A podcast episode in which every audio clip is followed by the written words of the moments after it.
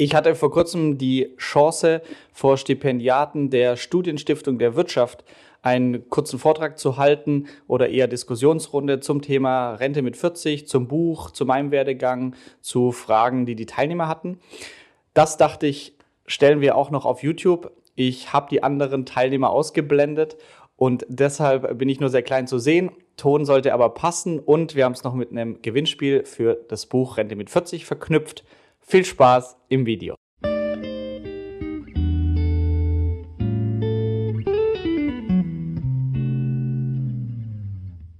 Ich würde es gerne so machen, dass ich quasi ein bisschen was zu Frugalismus erzähle oder meinem Werdegang und wie Frugalismus da reinspielt. Und ähm, was für mich aber auch immer interessant ist, ist dann quasi euer Feedback oder Fragen. Das heißt, ich würde gerne die 30 Minuten so aufteilen, dass wir noch mindestens 10 Minuten ähm, Frage-Antwort machen können äh, weil ja, ich dadurch auch immer viel lerne. Genau. Und falls ihr aber zwischendurch Fragen hat, habt, dann ähm, einfach reingrätschen, dann wird es hier auch nicht langweilig. Äh, gut, also vielleicht kurz zu mir. Äh, mein Name ist Florian Wagner. Ich bin jetzt 34 und habe so den klassischen ähm, ja, Akademiker-Werdegang äh, hinter mir, also Wirtschaftsingenieurwesen studiert, ähm, am KIT in Karlsruhe, dann nach dem Studium den ersten Job als internationales Trainee-Programm bei einem Automobilzulieferer in Stuttgart. Und ähm, ja, war alles cool. Dann hat man auf einmal Geld verdient, ähm, was im Vergleich zum Studium dann viel mehr war als irgendein Werkstudentenjob. Und dann habe ich gemerkt, ähm, ja, je mehr Geld ich verdiene, also ähm, Automobilindustrie, IG Metall Tarifvertrag, geht quasi alle sechs Monate das Gehalt etwas nach oben. Man hat mehr Geld in der, zur Verfügung. Und ich habe dann gemerkt, automatisch gehen meine Ausgaben auch mit hoch. Und dann bin ich im ersten Jahr ähm, vom Berufseinstieg auf den Blog von Mr. Money Mustache gestoßen. Es ist ein kanadischer Blogger, der über das Thema ähm, finanzielle Freiheit, FIRE, also Financial Independence, Retirement Early geschrieben hat. Und da habe ich zum ersten Mal gesehen, ähm, wow, da gibt es irgendwie Leute, die sind mit 40 oder 30 nicht mehr auf ein Einkommen aus Arbeit angewiesen. Und äh, die leben quasi allein aus Kapitalerträgen, wie ihr es im Vorvortrag gehört habt, Dividenden aus Aktien zum Beispiel oder vermieteten Immobilien. Und das fand ich irgendwie super spannend, habe ich davor noch nie gehört und habe dann recherchiert, wie machen die das und habe gesehen, die knausern nicht rum oder haben ein blödes Leben, um dann später ähm, in Saus und Braus zu leben, sondern die sind einfach effizienter mit dem, wie sie mit ihrem Geld hantieren. Das heißt, sie sparen alle einen sehr großen Anteil von ihrem Gehalt. Sie haben auch alle einen gut bezahlten oder überdurchschnittlich bezahlten Job, muss man auch sagen. Aber Ansonsten fragen die sich einfach, was bringt mir Lebensfreude? Und ähm, ich fand das irgendwie super interessant und habe daraufhin mal meine Ausgaben hinterfragt. Und davor, ich bin jetzt nicht so ein super verschwenderischer Mensch, also habe schon immer was sparen können, aber ich hatte nicht wirklich einen Überblick. Und ähm, ja, dann habe ich einfach nur mal mir vor Augen geführt, wo geht mein Geld hin? Also Ingenieursgehalt, was überdurchschnittlich ist, muss man auch sagen. Aber ich habe mir angeschaut, wo geht mein Netto hin? Und habe mir einfach ein Kreisdiagramm aufgemalt. Okay, 400 Euro Essen, Trinken, Freizeit, 300 Miete, whatever. Und als ich das vor mir hatte, habe ich gesehen, hey, irgendwie. Also bei mir war das so, ich wollte meinen ersten Marathon laufen, das heißt sportlicher werden, gesünder essen, habe aber gemerkt, irgendwie gehe ich jeden zweiten Tag noch schnell einen Döner holen, weil der Arbeitstag ja so stressig war oder boah, jetzt müssen wir ein Feierabendbier trinken, weil oh, Chefs gehen gar nicht. Ähm, und habe solche Dinge gesehen und mir gedacht, irgendwie macht das keinen Sinn. Ähm, ich will hier gerade den ersten Marathon laufen, das heißt, ich sollte mich gesünder ernähren und äh, Sport machen anstatt jetzt hier abends, ähm, ja, weil man keine Energie mehr hat, äh, noch schnell Fastfood holen. Und habe dann einfach all diese Dinge geändert, die nicht auf meine langfristige Lebensfreude eingezahlt haben, was das Thema Geld angeht. Und dann war es relativ schnell möglich, dass ich von dem Ingenieursgehalt ungefähr 60 Prozent vom Nettolohn zurücklegen konnte. Und bei mir ist jetzt spezieller Fall, aber seit ich 15 bin, ähm, investiere ich in Aktien und habe meine Katze Euro genannt. Also so ein bisschen Finanzfable ist da vorhanden. Ähm, aber ich habe mich ja, so alle Anfängerfehler gemacht, die man machen kann mit 15, dem Bankberater blind vertraut. Ähm, habe jetzt nur das Ende vom Vortrag davor mitbekommen, aber was ich gehört habe, hat mir gut gefallen. Ähm, ihr kriegt das alles selber hin und äh, ja, jemand blind vertrauen ist nicht notwendig. Auf jeden Fall kam ich da früh in Berührung mit Aktien, ähm, habe alle Anfängerfehler gemacht, die man machen kann und habe mir dann während dem Studium auch noch mal das Thema Investieren näher angeschaut und gesehen, hey, nur die wenigsten schaffen es, den Markt zu schlagen. Das heißt, ähm, nur die wenigsten schaffen es, mehr als die durchschnittliche Marktrendite zu erwirtschaften. Und damit ist eigentlich das Einfachste, egal wie Kurse stehen, monatlich den Überschuss in ein ETF auf die Welt zum Beispiel zu investieren und nach 40 Jahren sich freuen. Und ähm, dann habe ich gesehen, okay, diese Frugalisten, die da mit 40 oder früher in Rente gehen, die machen das eigentlich genau so. Das heißt, was oder was ich spannend fand, die haben nicht Geld oder Dagobert Duck, ich will in Taler schwimmen als Ziel, sondern die wollen ein tolles Leben haben und auch schon heute. Das heißt, sie fragen sich einfach, was kann ich heute machen, um mein Geld so einzusetzen, dass ich möglichst viel Lebensfreude damit erhalte. Und das hat mir sehr gefallen an diesem Frugalismus-Konzept, ähm, so dass ich das auf mich angewendet habe und wirklich aus meinem Kreisdiagramm, was die Ausgaben angeht, alle die Dinge gestrichen habe oder reduziert habe, die ich sowieso eigentlich vermeiden wollte. Das heißt, die Motivation war nicht, ähm, wow, ich, ich muss jetzt mich total einschränken, damit ich mehr spare, sondern das war, hey, wenn ich es schaffe, mehr zu sparen, ohne Verlust an Lebensqualität, was immer das Wichtige ist, dann kann ich mir durch Aufbau von einem ETF-Portfolio oder Immobilien später es ermöglichen, dass ich nicht mehr auf ein Arbeitseinkommen angewiesen bin. Und ähm, ja, ich war begeistert. Dann gibt es da Formeln oder Faustregeln, was ich auch ganz gut fand. Wann hat man denn genug Geld, um davon leben zu können? Und wenn man sich gar nicht damit beschäftigt hat oder wie ich, der ja hört dann von Freunden und Bekannten, ja, 10 Millionen brauche ich, 15 Millionen, eine Million. Das waren quasi alles erfundene Zahlen. Und dieses Frugalismus-Konzept auf dem Blog von Mr. Money Mustache, das hat sich zum ersten Mal damit auseinandergesetzt, das mal ein bisschen zu hinterfragen und zu sagen, na ja, wovon hängt es ab, wie viel Geld ich brauche, um davon leben zu können? Nur von einer Sache, nämlich wie viel brauche ich für mein glückliches, zufriedenes Leben. Das heißt, wer monatlich 10.000 Euro ausgibt und damit happy ist, der braucht natürlich ein viel größeres Vermögen, um davon leben zu können, als jemand, der es schafft, ein cooles Leben mit 2000 Euro im Monat ähm, zu verbringen. Und daraus resultierte dann so die Faustregel, 4%-Regel.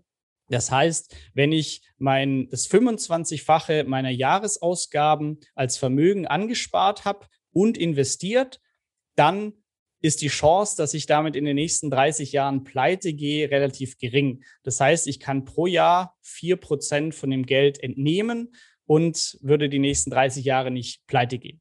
Ähm, ist alles nur eine Faustformel, ähm, deshalb nicht zu wörtlich nehmen, aber war für mich toll, weil ich zum ersten Mal einen realistischeren Wert hatte als irgendwelche erfundenen Millionenzahlen.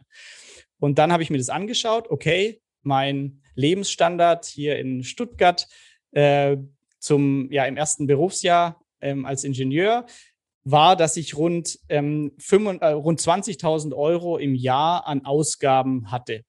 Und da war alles inkludiert. Das heißt, Urlaub, ähm, Feierabendbierchen und so weiter. Alles zusammen 20.000 Euro. Nach der 4%-Regel bräuchte ich das 25-fache, das heißt 500.000 Euro.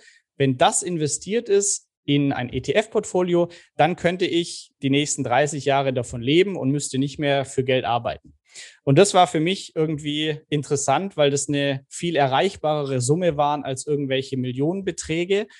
Und dann war das klar, okay, cool, ich möchte jetzt auch ähm, finanzielle Freiheit ähm, mit 40. Ähm, als Ingenieur, Tarifvertrag, weiß man, was man in zwei Jahren verdient, in vier Jahren. Und so habe ich dann die Excel angeschmissen und quasi prognostiziert, äh, okay, wann wäre es bei mir soweit? Und dann kam eben dieses, äh, ja, mit 40 raus. Und das war so die Motivation. Oh, klasse, mit 40 hätte ich so viel Geld, um nicht mehr auf ein Arbeitseinkommen angewiesen zu sein.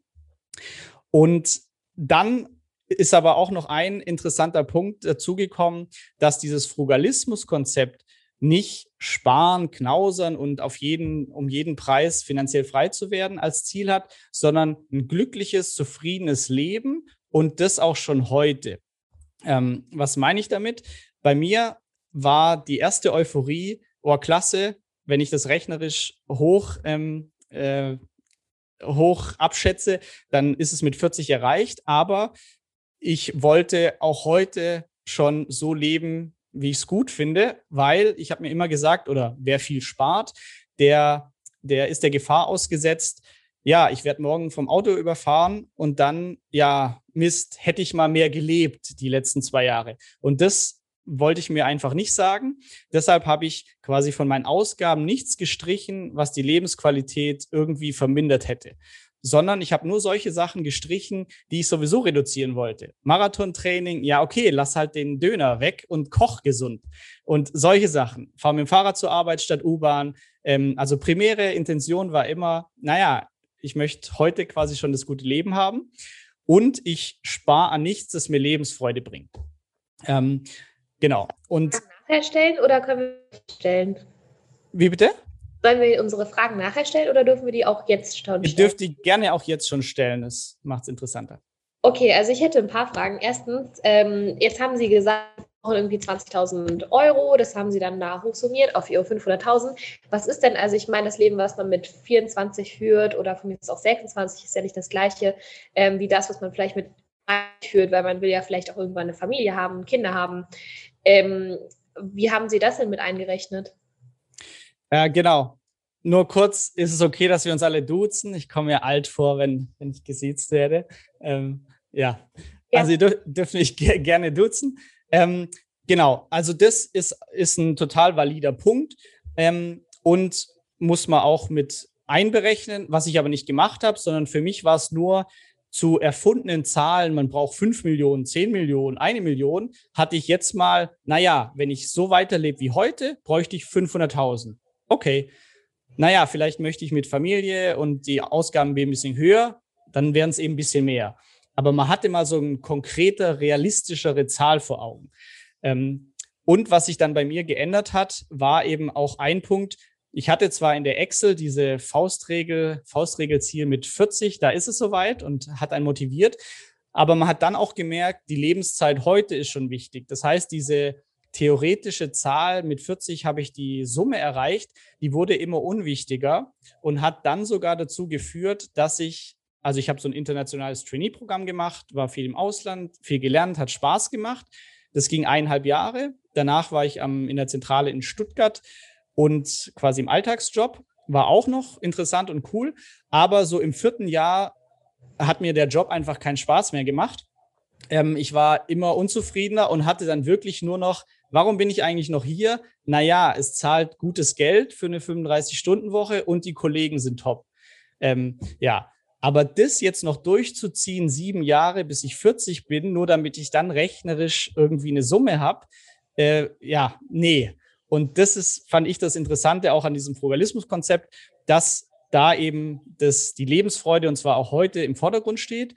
Ja, und so habe ich mich dann quasi im vierten Jahr dazu entschieden, nachdem ich gesehen habe, hey, ich kann hier durch einen internen Wechsel auch nicht wirklich die Situation verbessern, weil wenn ich ehrlich bin, Lust auf diese andere Position hätte ich auch nicht. Das wäre nur, okay, dann hast du immer noch ein sicheres Gehalt.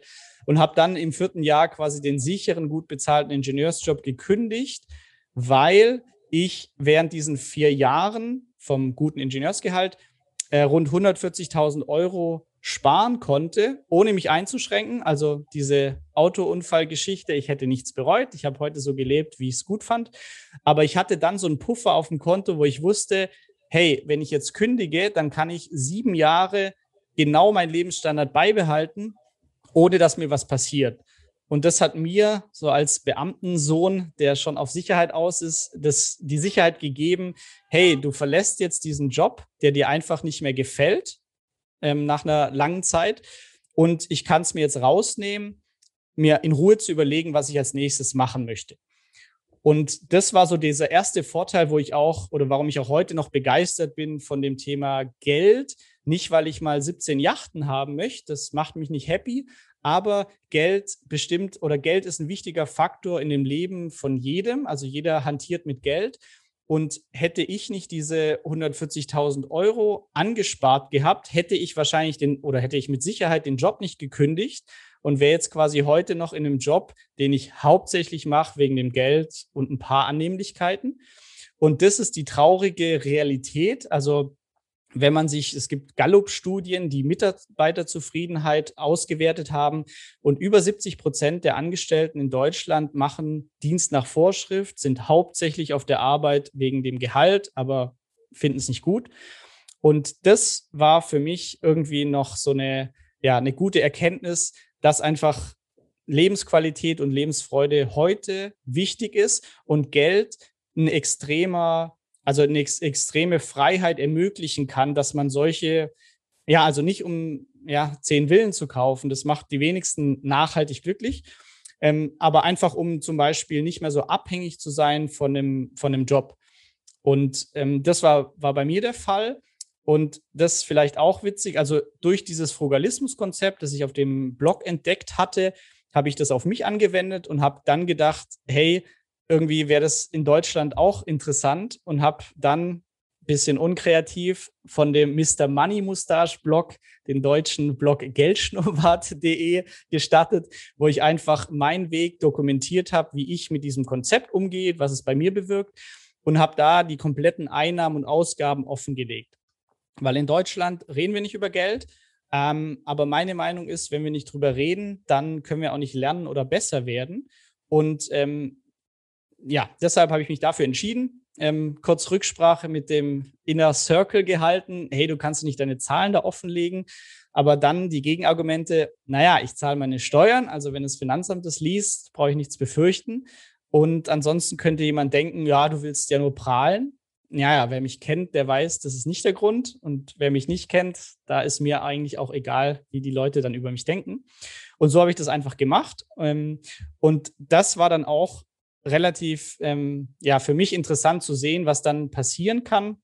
Also meine Jobkündigung, die war die war äh, relativ, also nicht spontan, es ging schon eine Weile mit Gedanken, aber ich hatte keinen Anschlussplan für danach. Eigentlich dachte, ich kündige den Ingenieursjob, es gefällt mir einfach nicht, ich kann es mir finanziell erlauben, in Ruhe was Neues zu suchen und dachte eigentlich, nach drei Monaten habe ich einen neuen Angestellten, Angestelltenjob in einer neuen Branche.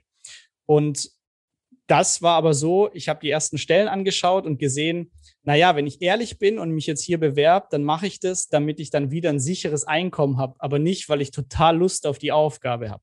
Und dafür habe ich eigentlich nicht gekündigt.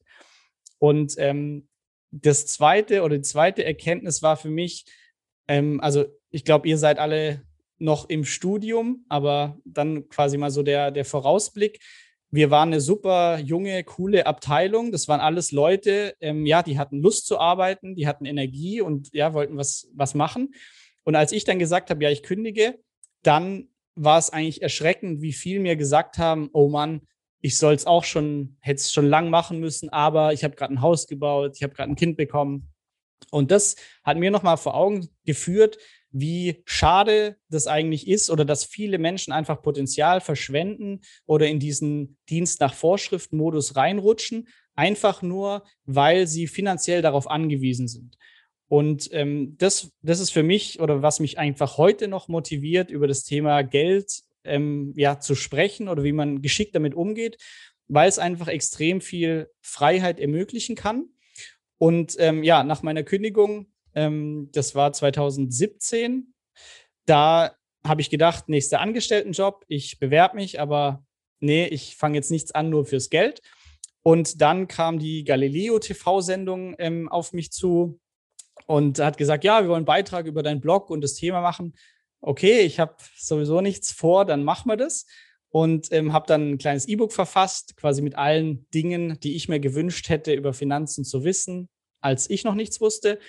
Und dieses E-Book hat dann der Ullstein Verlag gekauft und gesagt, ah, gefällt uns ganz gut, möchtest du mit uns ein Buch rausbringen? Und da war ich immer noch nicht weiter fortgeschritten in meiner Zukunftsplanung. Darum habe ich gesagt, ja, gut, dann machen wir ein Buch. Ähm, Und dann ist quasi das Buch äh, Rente mit 40 ähm, entstanden, was so einen sehr plakativen Titel hat und auch ähm, mir am Anfang nicht gefallen hat. Mittlerweile finde ich es okay, weil es erzeugt Aufmerksamkeit. Und vor allem war meine Motivation, die Sicht über Frugalismus, über das Frugalismus-Konzept darzustellen, wie ich das empfinde und die Leute, mit denen ich mich auf Kongressen, da gibt es so ein paar Events, austausche weil das komplett anders war als die mediale Darstellung. Und heute hat sich das mediale Bild ein bisschen gebessert, aber es kam zum Beispiel vor kurzem auch ein Bildzeitungsbeitrag, wo dann quasi eine große Masse, ohne in dem Kontext zu sein, von dem Thema liest, hey, da spart jemand über 60 Prozent und so weiter. Und dann kommt sofort, okay, knausern, geizig und nur Geld im Kopf und lebt heute nicht richtig. Und das war mein, meine Motivation für das Buch, dass ich quasi die sehr liberale Darstellung von Frugalismus da mal darlege. Und zwar, dass es nicht hauptsächlich um Sparen und Knausern geht, sondern in erster Linie um Lebensfreude. Das heißt, so ein gutes ähm, Freude-Ding-Verhältnis. Also für das Geld, das ich ausgebe, möchte ich möglichst viel Lebensfreude zurückbekommen. Und für dieses Buch habe ich dann quasi 14 Personen interviewt, weil ich wollte nicht, das Buch heißt Rente mit 40. Ich war da 33 und war nicht in Rente. Also kam ich mir ein bisschen komisch vor. Deshalb habe ich gesagt, ich interviewe 14 Leute, die einfach 40 sind oder jünger und einfach das Ziel schon erreicht haben. Und das Interessante war, für dieses Buch habe ich die unterschiedlichsten Konstellationen interviewt, weil wenn ich von Journalisten oder auch im Bekannten ähm, Feld gefragt wird, na ja, du als Ingenieur und Single, klar geht es, aber mit Familie oder Kindern oder in einer teuren Stadt. Und da kommen quasi immer solche Ausreden. Und deshalb habe ich im Buch Familien mit Kindern, Leute, die in teuren Städten wohnen, Unternehmer, Angestellte, also quasi aus allen Konstellationen Leute interviewt und die einfach berichtet haben, wie sie es erreicht haben. Und das ist für mich so die, die interessante Erkenntnis oder vor allem jetzt für euch, wer studiert und nachher einen gut dotierten Job anfängt. Da ist so ein Ziel oder eine Zielvorstellung Rente mit 40, was nur, da, was nur meint, muss man auch noch klarstellen, nicht ich lege die Beine hoch und ähm, fühle mich cool, weil ich glaube, wenn man auf der Couch liegt, das ist kein kein schönes Leben. Das heißt, mit 40 möchte ich die Option haben, in Rente zu gehen, was eigentlich nur heißt, also ich will mein Leben lang arbeiten, aber immer mehr selbstbestimmt, welche Projekte, mit wem, in welchem zeitlichen Umfang. Und das war so das Tolle, was dann auch in dem, in dem Buch mit den Interviews rauskam. Die Leute, die das erreicht haben, die haben alle Gas gegeben. Also finanziell frei zu sein, Jahrzehnte vom Rentenalter, das schafft man nicht, indem man Dienst nach Vorschrift macht. Die haben schon alle nebenher auch was gemacht. Aber für jetzt euch, die wahrscheinlich einen überdurchschnittlich bezahlten Job nachher bekommen, ist sowas einfach viel realistischer, als man denkt. Und da gibt es dann so Punkte in dem Buch Lifestyle-Inflation, die ich live miterlebt habe. Das heißt, ich verdiene mehr Geld, ja, dann gebe ich auch mehr aus. Aber irgendwann merke ich, naja, der vierte Restaurantbesuch die Woche, so geil fand ich das jetzt gar nicht. Ähm, also als ich zweimal ins Restaurant gegangen bin, war es noch besonders und cool, dass man sich da einfach hinterfragt oder aufpasst, je mehr Geld ich ausgebe für meinen Lebensstil, desto mehr Vermögen muss ich nachher auch haben, um finanziell unabhängig zu werden. Und in dem Buch habe ich einfach die unterschiedlichsten äh, Personen interviewt und da kam auch immer wieder raus, die haben alle diesen Fokus auf Lebensqualität, was macht mich glücklich. Zum Beispiel so die beeindruckendste Persönlichkeit in dem Buch war jemand, der aus Indien nach Deutschland kam. Er hat den Bachelor in Elektrotechnik in Indien gemacht, kam aber mit 400 Dollar, konnte kein Deutsch, kam so nach Deutschland und hat gesagt, ja, ich versuch's, entweder klappt's oder ich gehe nach einem halben Jahr wieder zurück. Und der hat es jetzt geschafft und ist also er hat viel gearbeitet, ähm, Karriereleiter nach oben marschiert und hat dann angefangen, Immobilien zu kaufen und hat die renoviert und vermietet und immer weiter. Und heute ist er 37, hat zwei Kinder und muss für Geld nicht mehr arbeiten. Also er hat das Vermögen, er hat abbezahlte Immobilien, die Mieterträge einbringen und er muss nicht mehr für Geld arbeiten. Und da habe ich mich auch gefragt, ähm, okay, und was motiviert dich heute oder warum sowas überhaupt? Und er hat eigentlich auch eindrucksvoll beschrieben, dass es immer darauf ankommt, er möchte möglichst viel Lebensfreude haben und sein Leben so gestalten, wie er es möchte. Es war gut, dass er viel gearbeitet hat früher, aber dadurch, dass er investiert hat, in seinem Fall Immobilien, kann er heute komplett frei entscheiden, was er macht. Er engagiert sich zum Beispiel in vielen Sozialprojekten, ähm, organisiert Fahrradtouren, verbringt viel Zeit mit den Kindern. Und das ist für mich immer noch so ein erstrebenswertes Gut, einfach diese Freiheit zu haben. Also ich glaube, ihr stimmt mir wahrscheinlich alle zu, dass oder so wie ich euch jetzt einschätze, ist niemand happy mit auf den Yachten rumzufläzen ab 40 und dann sagen, cooles Leben, sondern man will ja irgendwas tun, man ist ja auch gut ausgebildet, will immer neue Herausforderungen. Das heißt, ich möchte immer aktiv sein, aber einfach immer mehr selber bestimmen, was ich mache wir haben noch sechs Minuten als Erinnerung. Danke, Luisa. Ähm, ich höre auch gleich auf, dann könnt ihr noch Fragen stellen. Aber das ist so das Fazit oder was mich immer noch heute begeistert. Ähm, also ich bin jetzt 34, ähm, habe mich also nach der Kündigung genau Buch geschrieben und habe mich dann bin so reingerutscht und habe mich jetzt selbstständig gemacht, berate Firmen im Bereich Suchmaschinenoptimierung, wie Websites nach vorne kommen, weil das schon früher mein Hobby war, mache den Geldschonwart Finanzblog und mache eigentlich, also ich lebe heute schon so, wie ich mir das Leben auch vorstelle, wenn Geld keine Rolle mehr spielt.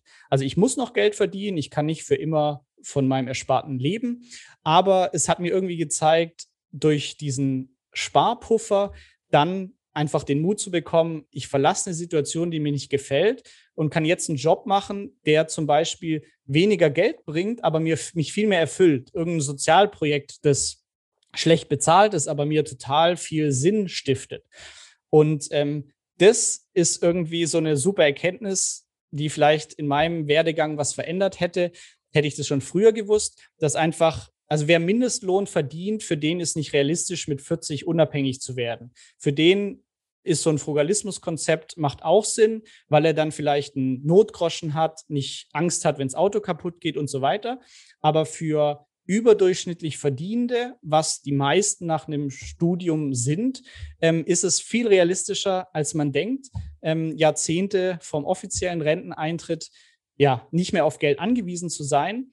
Und das ist irgendwie so eine ja, Erkenntnis, die mir sehr viel Lebensfreude gebracht hat und mich auch weiter motiviert, über das Thema zu sprechen. Genau, jetzt haben wir noch fünf Minuten, glaube ich. Ähm, deshalb gerne, gerne eure Fragen noch. Ich hätte eine Frage. Äh, Ja. Hörst du mich?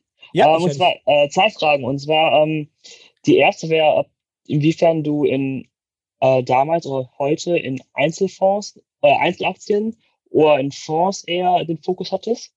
Ähm, und die zweite wäre, war es, wie viel Geld äh, würdest du denn dann sparen? Also man geht jetzt davon aus, man nimmt jetzt die ähm, Ausgaben, die man im Monat hat, Mhm. zieht mal ab, ähm, aber es bleibt ja trotzdem noch was über. Hast du dann dich halt darauf konzentriert, wirklich alles äh, sozusagen zu investieren oder wie war dann die Rate, die du noch als gegebenenfalls Notgroschen einberechnet hast? Mhm. Ähm, genau, also heute ist ein bisschen anders, weil jetzt in der Selbstständigkeit, wo ich mein Einkommen relativ selbst bestimmen kann, mag ich sehr stark Risiko und ähm, ja, gehe sehr viel Risiko bewusst ein, was ich aber nicht für die breite Masse empfehle.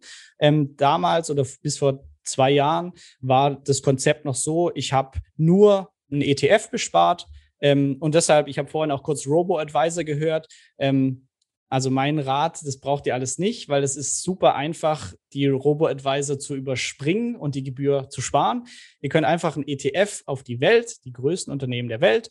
Wenn ihr noch ein bisschen mehr Risiko gehen wollt, noch ETF auf die Emerging Markets, wenn ihr denkt, da ist noch ein bisschen mehr Musik drin. Aber so habe ich das auch gemacht. Das heißt, ich habe monatlich, egal wie Kurse stehen, äh, meine Sparquote investiert in ETF auf die Welt plus ein ETF auf Emerging Markets. Ähm, das war's.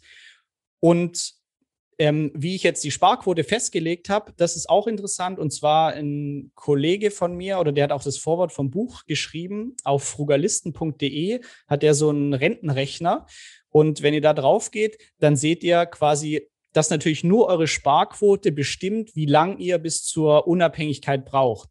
Das heißt, der durchschnittliche Haushalt in Deutschland spart circa 10 Prozent. Damit musst du über 50 Jahre äh, Geld verdienen, bis du unabhängig bist.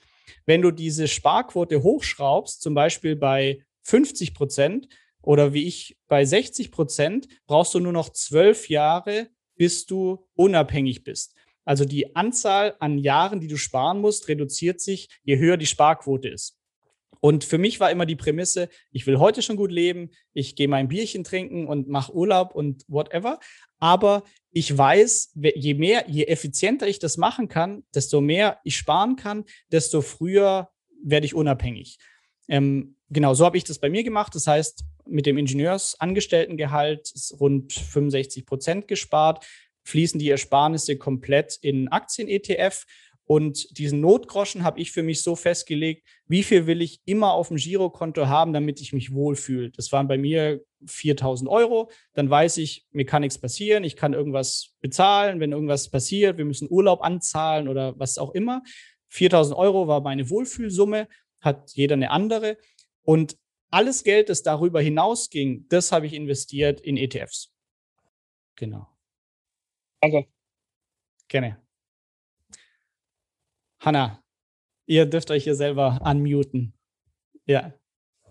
Okay, ich habe äh, ziemlich viele Fragen, aber ich fange mal bei der ersten an und zwar, ähm, wie möchtest du das später machen? Also wenn du jetzt 500.000 Euro, sagen wir, in ETF-Fonds investiert hast, du sagst, willst gehen mit 40, nimmst du das Geld dann immer aus diesen ETF-Fonds raus und ähm, allgemein, wie gehst du halt mit diesen ETF-Fonds um? Also hast du alles, was du dann auch als Gewinn gemacht hast, du lässt eigentlich komplett alles da drauf weil momentan beziehst du ja so genommen kein Gehalt jetzt von irgendeinem Bürojob. Ähm, wovon finanzierst du denn momentan dein Leben? Mhm. Genau, also das, das war so der, der Plan, ähm, 4%-Regel, 500.000 Euro ansparen und dann könnte ich da einen Teil entnehmen und davon leben. Das war so die Theorie. Ähm, das wurde dann aber immer unwichtiger. Ähm, und heute ist es so, also in der Selbstständigkeit also ich lebe von der Selbstständigkeit und habe gemerkt, also ich habe nach einem Jahr Kündigung ähm, quasi schon mehr verdient als in meinem tollen, sicheren Ingenieursjob. Und das war auch so eine Erkenntnis. Ähm, ich habe quasi einfach nur das gemacht, worauf ich Lust hatte, egal wie es Geld ist. Ich hatte mich psychologisch darauf eingestellt, meine Ersparnisse gehen runter. Ich mache jetzt einfach das, was ich cool finde und habe dann nach einem Jahr mal aufs Konto geschaut und gesehen, wow, das ist gerade mehr Geld, als ich in diesem sicheren Ingenieursjob bekomme. Das heißt, das, ja, und so ist es auch heute noch. Also ich habe heute so 70 Prozent meiner Zeit ist Selbstständigkeit, wo ich Firmen berate, wie die Website bei Google nach vorne kommt. Mache ich aber hauptsächlich, es macht mir schon viel mehr Spaß als der Bürojob davor. Aber, aber wir werden rausgeschmissen in einer Minute. Ähm, genau, aber ähm, heute ist es so, ich weiß, ich werde mal mehrere Millionen Vermögen haben, ähm, sodass ich mir überhaupt keine Gedanken mehr mache, oh je, entnehme ich da was oder wie auch immer. Ähm, sondern für mich ist so, Geld soll keine Rolle mehr spielen. Und mittlerweile in der Selbstständigkeit ähm, fühle ich mich auch viel sicherer, dass ich das erreiche. Also das kann ich auch nur jedem empfehlen, quasi nebenher schon ein bisschen äh, da reinzuschnuppern weil am Anfang war das fixiert auf eine Zahl, die brauche ich und es darf ja nichts passieren. Und wenn jetzt doch statt sieben Prozent nur sechs Prozent sind, nicht gut.